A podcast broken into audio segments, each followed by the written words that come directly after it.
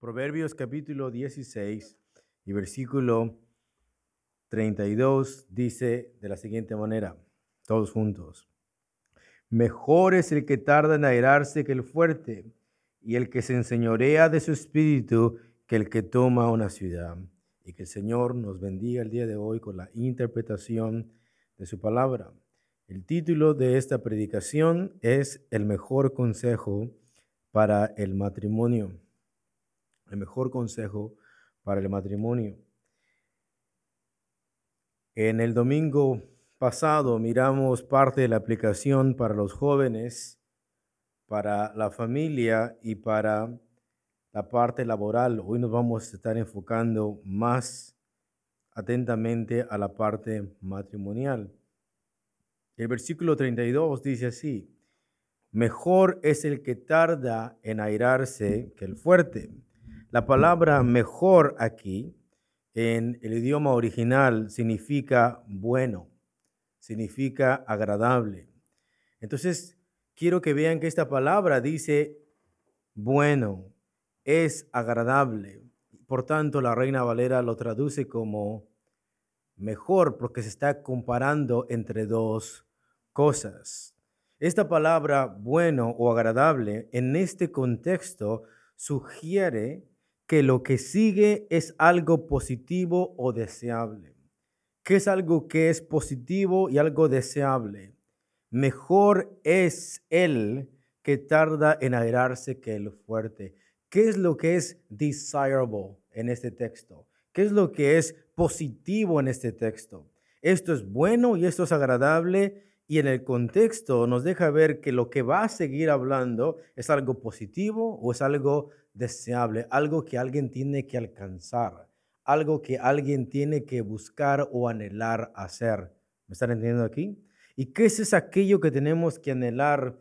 ¿Qué es aquello bueno que tenemos que buscar? Mejor es el que tarda en que en airarse. El adjetivo denota bueno, según el diccionario Vine, bueno en todo el sentido de la palabra. Entonces esta palabra mejor, bueno o agradable Dice aquí el diccionario que este adjetivo denota o significa, para las personas que no entiendan, denota bueno en todo el sentido de la palabra. O sea, es bueno, agradable, es bueno moralmente, es algo bueno intrínsecamente. Ahora la pregunta es, ¿quién dice esas palabras? ¿Quién dice que esto es bueno? Dios. Eso es importante. Porque el que califica esta actitud, recuerden que es un comportamiento, ¿no? ¿Cuál es ese comportamiento? Que tú eres lento para qué? Para herarte. Que tú controlas tu qué? Tu temperamento, y en este caso dijimos tu respiración. El que califica esta actitud como buena en el sentido moral es Dios. O sea, nótate cómo empezamos. Mejor significa bueno o agradable. Y en el contexto significa que lo que va a seguir es algo positivo. ¿Qué es aquello positivo? O, o algo que tiene que ser deseable para la persona que escucha. Mejor es el que tarda en airarse. Y esto bueno es el que tarda en airarse. Es un adjetivo que se refiere bueno en todo el sentido de la palabra. Y esto lo está diciendo Dios. ¿Y por qué es importante que lo diga Dios? Porque Dios es aquella persona que califica si algo es bueno o es algo que malo. El que califica esa actitud como buena en el sentido moral es Dios. Dios determina qué es lo que es bueno moralmente. Y Dios le llama a la persona que tarda en errarse como una persona mejor con una persona que es agradable en lo que está haciendo. Agradable delante de quién? Delante de Dios. Esta palabra bueno, agradable, ¿sabes dónde aparece por primera vez? Génesis capítulo 1. Esta palabra aparece donde en Génesis 1.4 dice, y vio Dios que la luz era que buena en comparación a qué? A las tinieblas. Entonces, Dios llamó a la luz buena en comparación a las tinieblas. Y ahora está diciendo bueno en comparación al hombre rudo, al hombre que domina por la fuerza.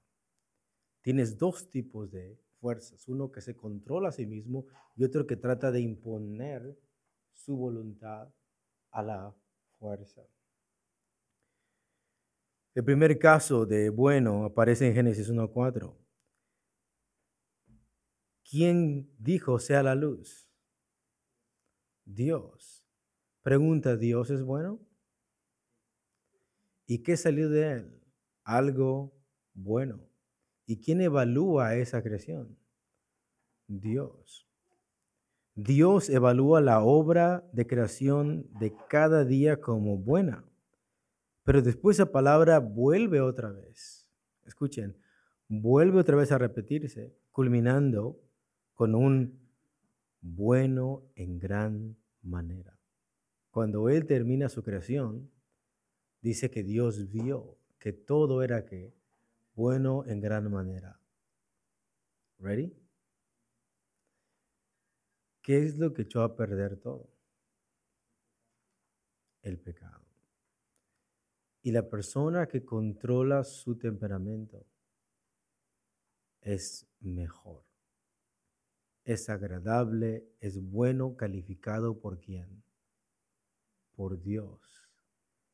Mejor el que tarda en aderarse que el hombre fuerte. Esta cualidad se le atribuye al hombre que es paciente.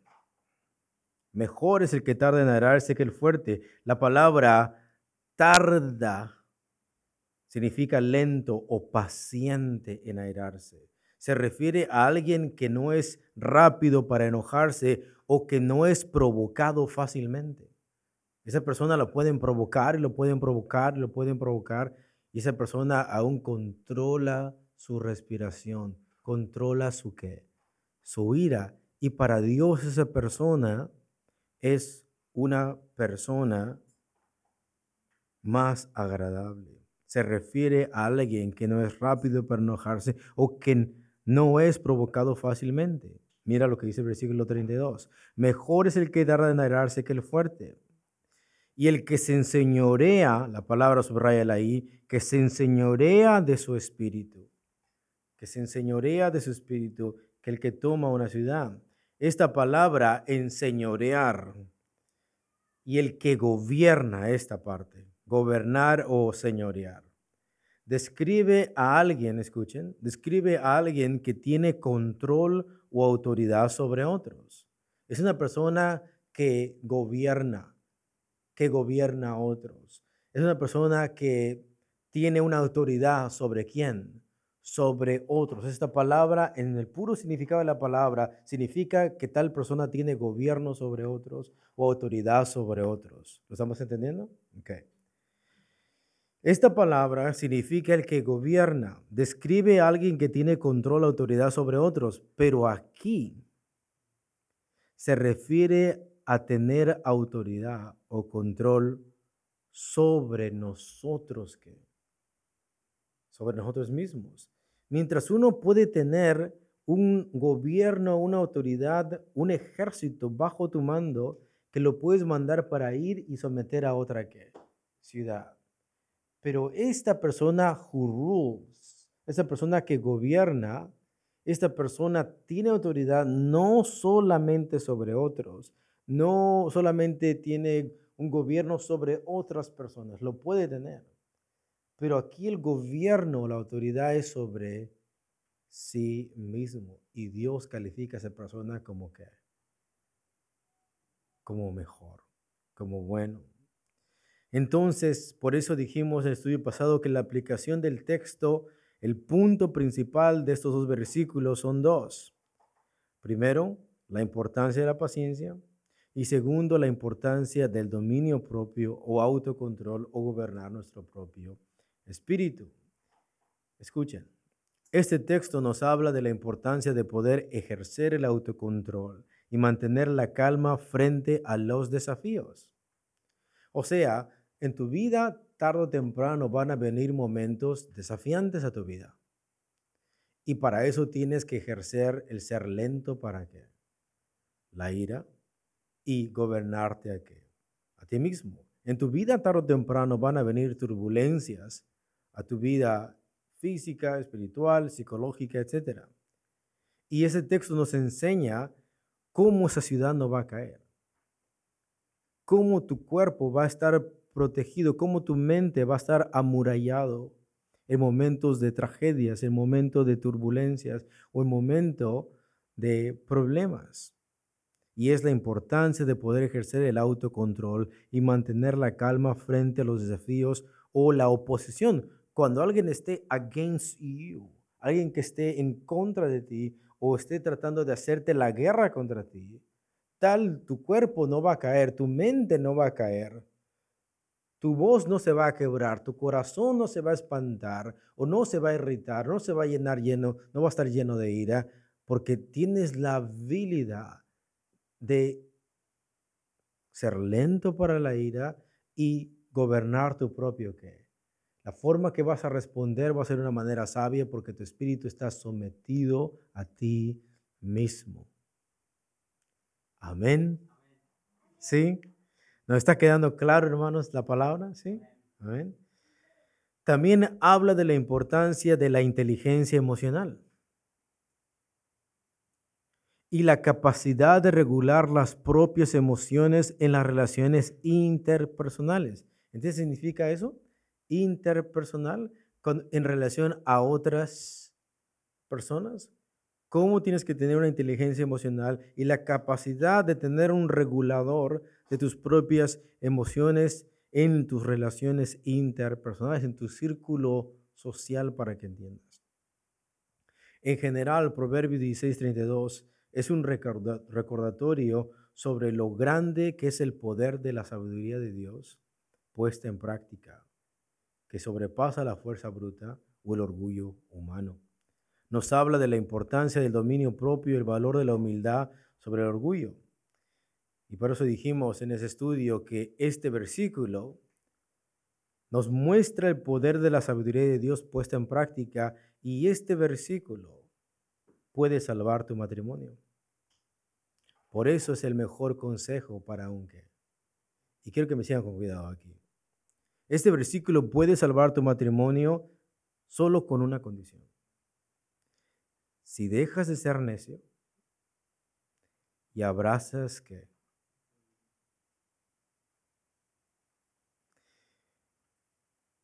esto puede ser life changing for your marriage. O aún esto lo aplicamos a tres partes, ¿no?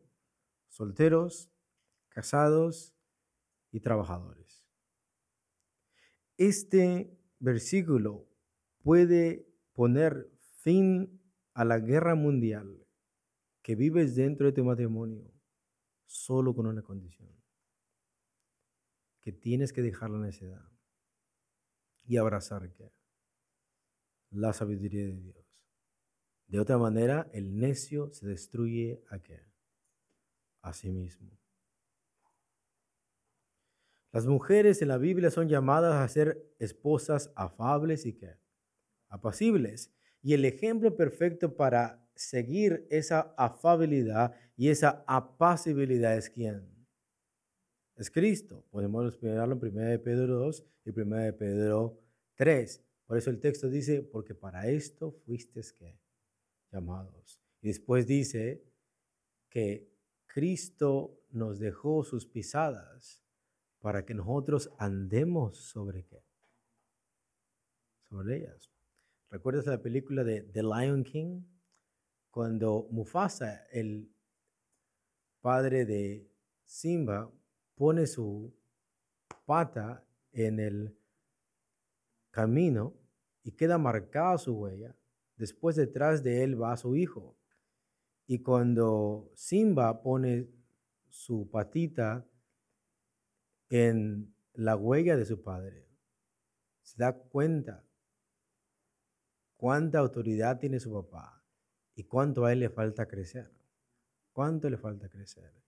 Entonces Cristo nos ha dejado esas huellas para que caminemos en ellas. Sigamos su ejemplo y podamos mirar cuánto nos falta parecernos a Él. Y las mujeres tienen que estar mirando esas huellas, tienen, tienen que estar caminando en esas huellas. Asimismo, vosotras mujeres, están sujetas a vuestros maridos para que también los que no creen a la palabra, los, los maridos mundanos, sean ganados sin palabra por la conducta de sus esposas. ¿Lo entendiste?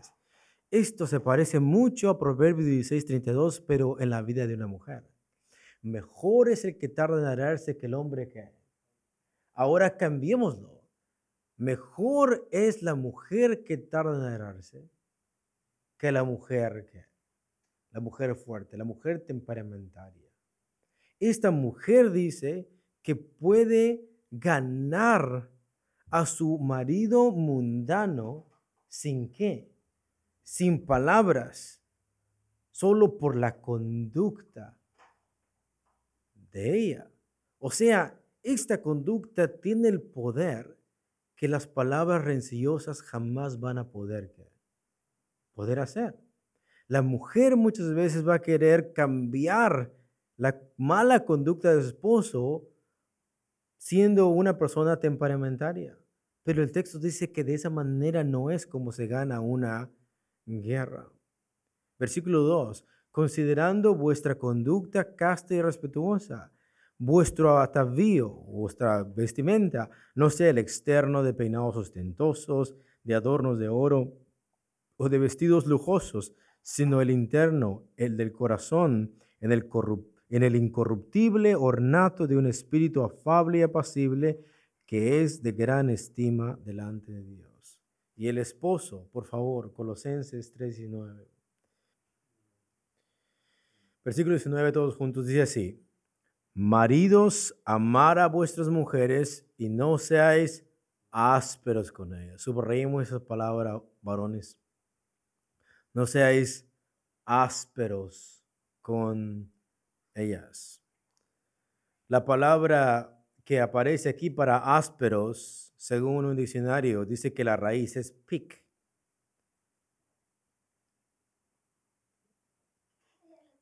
que significa cortar, significa pinchar. Como cuando alguien trae un, un alfiler y lo encajas a una persona. Eso es la palabra ásperos. ¿Te imaginas tú agarrar un alfiler y encajárselo en el corazón de tu esposa? Eso es lo que está pasando aquí. Dice, no seas así. No seas así. En la voz activa significa ser áspero o hacer amargar amargar el corazón de tu, de tu esposa. O sea, ese texto puede decir que una mujer puede vivir toda su vida frustrada, amargada, por la asperacidad de su, de su esposo. Y como dice el texto, no seáis ásperos con ellas, con ellas. Primera de Pedro dice cómo debemos de vivir con ellas y dice que debemos de vivir sabiamente, ¿no? Pero aquí Pablo nos dice cómo no. No debemos ser ásperos con ellas. Según un comentario de Gnomon on the New Testament by Johanan Ambridge Bingo. Dice así, muchos que son amables con todos en el extranjero, fuera de tu casa, a pesar de que sin escrúpulos tratan a sus mujeres e hijos en casa con una amargura encubierta, porque no les temen. ¿Entendiste la aplicación de este comentario? Está diciendo que muchos, no todos, muchos que son amables, ¿qué es ser amable? Ser gentil, buenos días, sonreír, ¿qué más? Por favor, muchas gracias, abrir la puerta, ¿qué más? Ayúdeme, ya vimos estudio. ¿Qué es ser gentil? Si alguien nos hace mal gesto en la congregación, ¿qué es lo que hacemos como hombres? Lo disimulamos, bla, bla. Ahora imagínate que con tu esposa todo el tiempo es domingo. Todo el tiempo es el culto racional que te avientas en tu casa. Todo el tiempo. Ahora dice, muchos que son amables con todos en el extranjero. De outsiders, ¿no? A pesar de que sin escrúpulos tratan a sus mujeres e hijos en casa con una amargura encubierta. Pero ¿de dónde viene esa amargura, hermanos? De un corazón que no ha sido dominado, de un corazón que no está ¿qué? gobernado. Y todo ese mal olor va y se convierten en palabras y acciones punzantes para el corazón y el oído de, de nuestra esposa. ¿Y qué es lo que dice el texto? No seáis ásperos,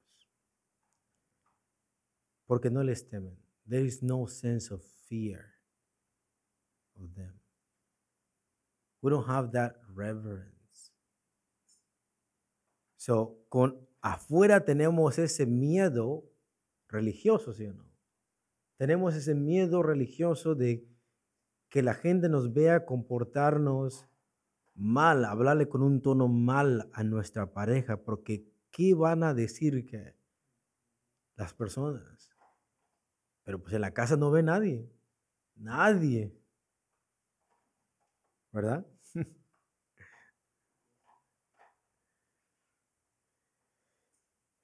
Comentarios de Jameson Fawcett Brown dice, muchos que son corteses y, y cumplidos en público son toscos y amargados en casa. Y ahí te das cuenta quién copió a quién. Este comentario es, es lo mismo. Dice, porque ahí no tienen temor de portarse así.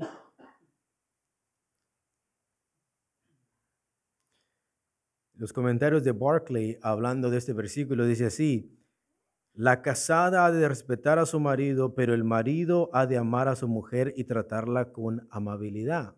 Lo pone en positivo, con, aunque el texto dice, no sea áspero, se lo está poniendo de manera positiva. El efecto de las leyes y costumbres de la antigüedad era que el marido se convertía prácticamente en un dictador indiscutible. ¿Qué imagen tenemos de aquí de un dictador? Alguien que me ayude de Norcorea, ¿verdad? Tenemos a una persona. Ahí para entrar a ese país, tú tienes que hacerle honor a la estatua que está ahí. Sí o sí. Y todos los canales de televisión que hay ahí, ¿sabes de qué se tratan? De Norcorea. Ahora, quiero que te veas a ti mismo en eso. ¿okay? Le tienes que besar ahí o ponerle flores al, al líder. No es presidente, porque no hay democracia ahí. La televisión se trata del el líder. Y tú siempre, siempre tienes que hablar bien de ese líder. Pero si tú le preguntaras a esas personas, ¿te quieres salir de ese país? Si tú le preguntaras a las personas, ¿te quieres salir de ese país? ¿Qué crees que te dirían? Pero ¿por qué no se salen?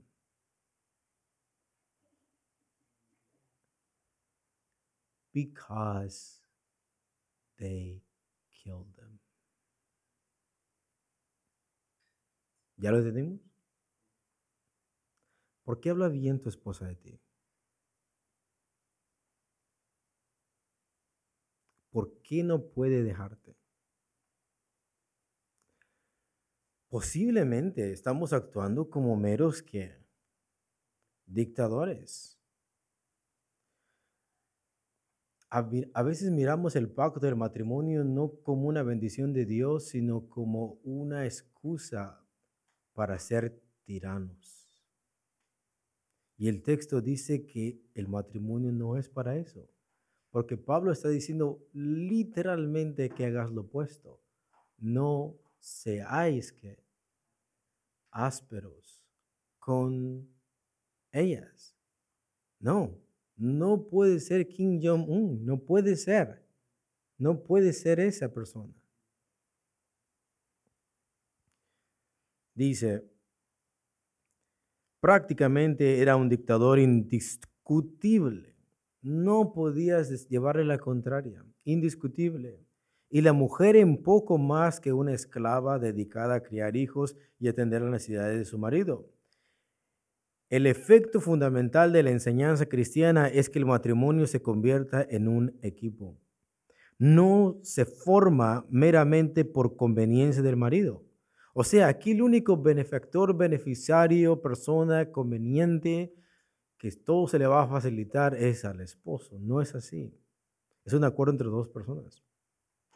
Sino a fin de que ambos, ambos, ambos, marido y mujer, se completen mutuamente y compartan la vida con todas sus responsabilidades, o responsibilities, y todas las alegrías.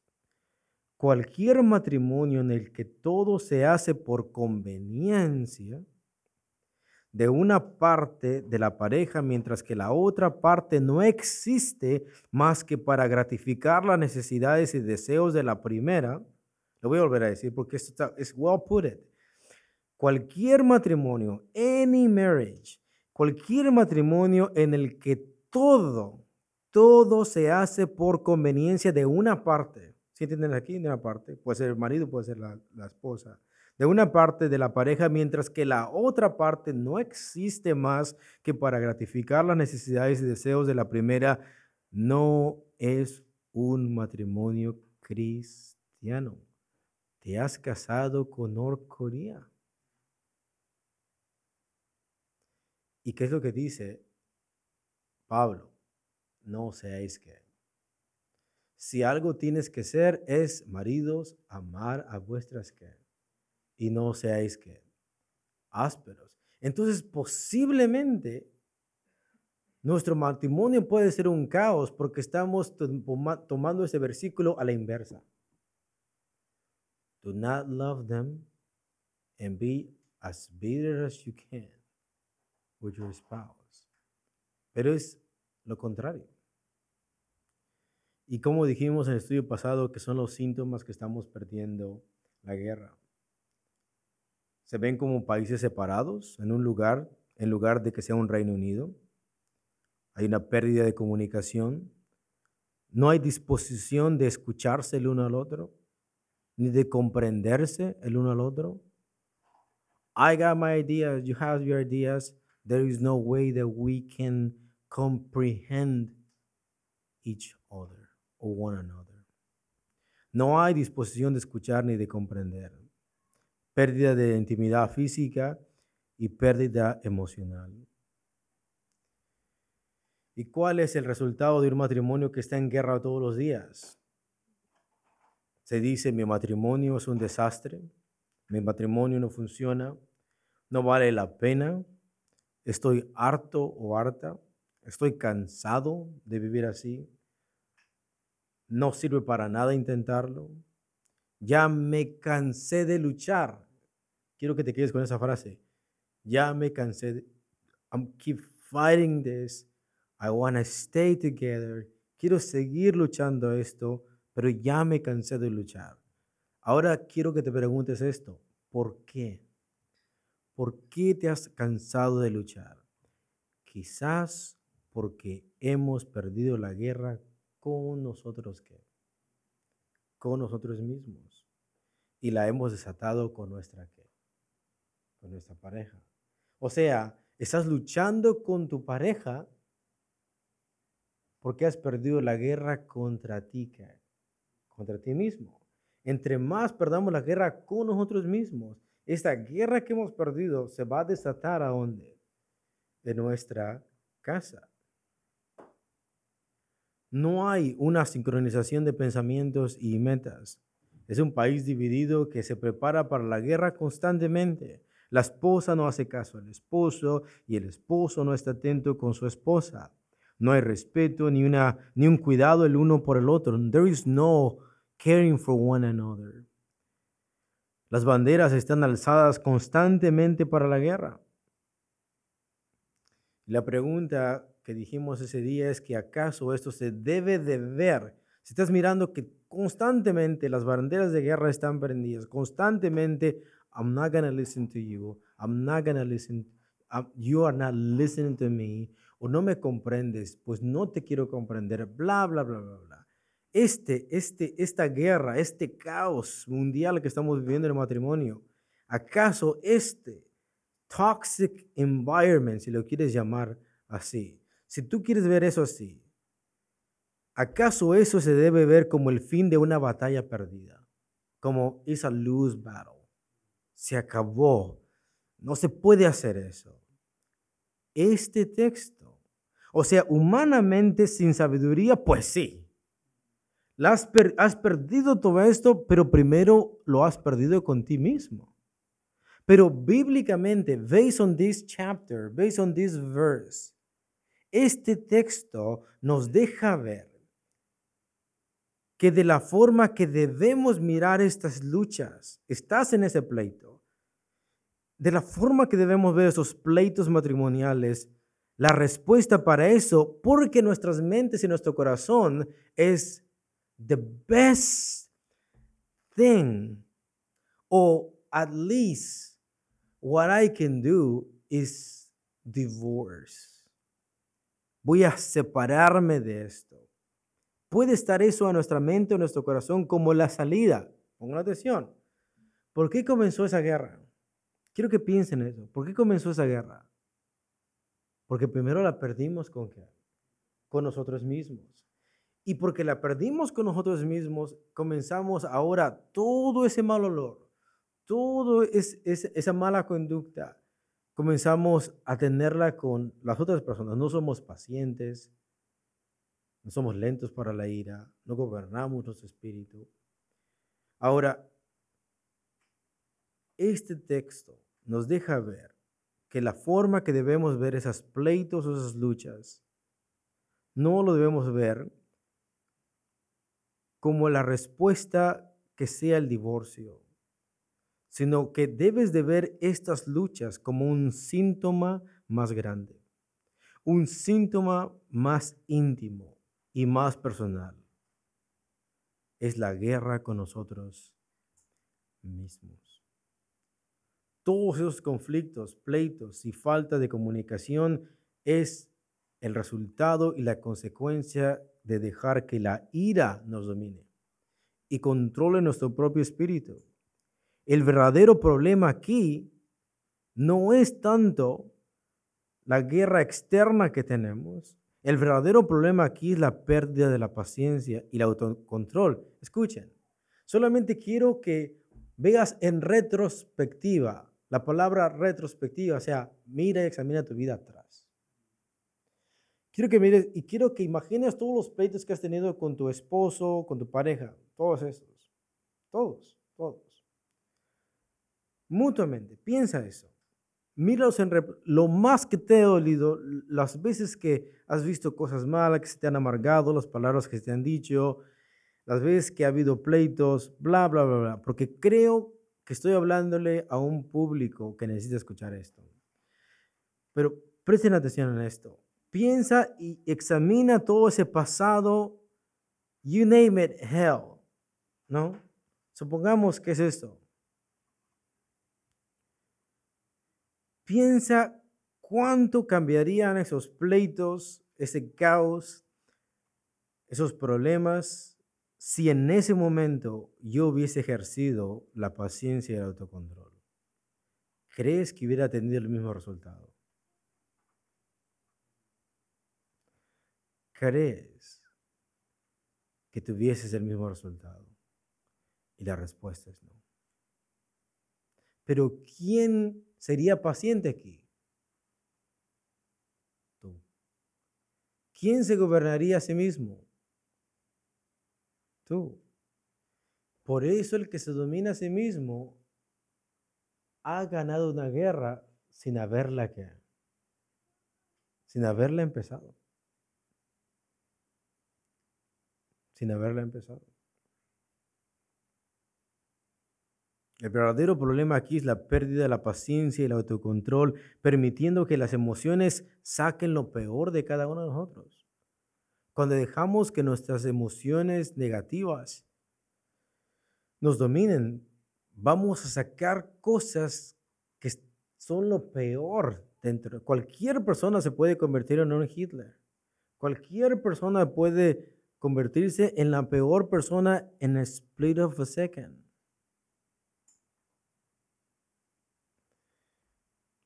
Muchas veces nosotros no nos damos cuenta how evil we are, cuán malvados estamos porque hay muchas restricciones. Tenemos la restricción del gobierno afuera. Si no existiera eso, ¿cuánta gente iba a robar y saltar? Y lo hemos visto cuando hay visto ah, cancelación de policías. ¿no? ¿Cómo ves que se convierte la ciudad? En un caos. O sea, significa que el potencial ahí está. Solamente que hay una fuerza que lo está deteniendo. Tienes tu conciencia. Tu conciencia cuando vas a hacer algo dice, mm, mejor no. Ese es otro que, otro regulador que piensas pero no haces. ¿No? Es otro regulador. Y tercero, aquí tenemos la Biblia. Ahora con, y podemos añadir un cuatro que es el Espíritu Santo, pero imagínate que todos esos reguladores se quitan, el gobierno, el espíritu, la palabra y tu conciencia. Todos tenemos el potencial de convertirnos en diablos y monstruos Y cuando no regulamos nuestra paciencia, nuestro control, permitimos que las emociones saquen lo peor de cada uno de nosotros. Yo no era así, yo no soy así, pero si nos dejamos dominar por esto, esto va a hacer que saque que nuestras emociones lo peor de nosotros. Reaccionando de una manera hiriente y destructiva, física, anímica y espiritualmente. Por eso dijimos esa analogía de que al final las palabras del esposo, la esposa se convierten como navajas en el corazón de nuestra pareja que decimos amar o que deberíamos al menos de que amar de nuestros hijos, a la misma persona que, que abrazamos, a nuestros mismos familiares que decimos que amamos más, son a las que acuchillamos con nuestras palabras y nuestras acciones. Es la consecuencia de dejar que las emociones controlen nuestras conversaciones, acciones y actitudes en lugar de elegir ejercer el autocontrol, responder de una manera amorosa y amable. ¿Y qué es lo que dice que Dios es mejor? Mejor es el que tarda que y el que gobierna su espíritu que el que toma una ciudad. ¿Cómo podríamos aplicar entonces esa sabiduría, esa sabiduría a una situación así? esta situación se tiene que reconocer como lo que es. No se vale decir yo soy así, no se vale decir es que me hacen enojar, no se vale decir ninguna de esas babosadas, porque ninguna de esas cosas ha funcionado. Aquí la pregunta es, ¿quieres ser necio o quieres que ser, ser sabio? Se tiene que reconocer como lo que es. Es una guerra contra ti mismo que se tiene que terminar hoy. Se tiene que terminar hoy. Por el poder de la palabra, por el poder de Dios y por una fe activa. Que levante la mano aquí como tenemos fe. Y esa fe acciona de acuerdo a la voluntad de Dios. Si recordamos esa frase, ¿verdad? ¿Qué es lo primero que tenemos que hacer con la fe? Vivirla. Vivirla. Estos conflictos, en lugar de verlos como un caso perdido o como una guerra terminada, se debe de ver como una oportunidad de crecer en la fe. O sea, en lugar de que veas a tu pareja como un enemigo, que lo mires como una persona que es un caso perdido, te das cuenta que el problema no es él o ella. El problema es we. We both are wrong. ¿Y qué es lo que estamos mal? No estamos siendo qué? Pacientes y no estamos gobernando nuestros qué. Entonces, tú no has hecho eso, ni yo tampoco. Entonces, ¿quién es el, quién es el inocente aquí? ¿Lo ves? Entonces ya no estamos pensando en tú, pero tú, pues sí, ayer tú, pero hoy yo.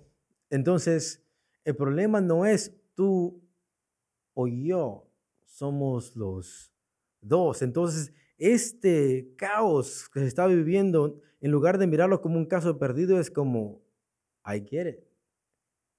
Este tiempo de problemas donde yo he dejado que mi espíritu sea un caballo salvaje y mis emociones estén por los suelos y mi temperamento me gobierne, me domine por cualquier, una, cualquier cosa, tengo que ver en todos esos problemas como una forma, una oportunidad para crecer en la fe y en la relación de la pareja. Esta situación los debe de llevar a confiar en la sabiduría de Dios y en la guía de Dios y en practicar la paciencia y el autocontrol en este tiempo turbulento. Que sea el Señor, que sea su sabiduría que les haga superar sus desafíos y construir un matrimonio más fuerte y significativo que nunca.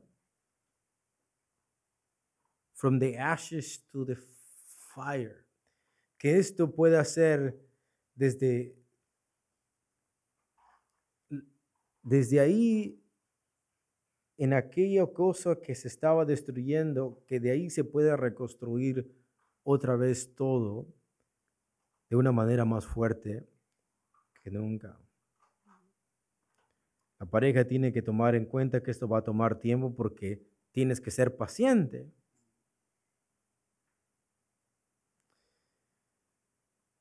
Debe de haber un compromiso, escuchen. ¿Qué tan fácil es expresar tus emociones? Pues son inherentes, ¿no? Innatas, no salen. Pero ¿qué tan difícil es controlarlas? Y este texto nos habla que mejor es el que es lento para la, la ira. Entonces debes de ver este compromiso, debes de ver esto como un compromiso de someterte a la palabra de Dios y una elección deliberada, no de la emoción. El problema aquí es que no hemos estado controlados, no hemos gobernado nuestro espíritu. Ahora tienes que tomar esto como una elección deliberada. I must do this. Not if I want to. That's the problem. I must do this. Es una acción deliberada. Así se comienza a practicar la sabiduría de Dios.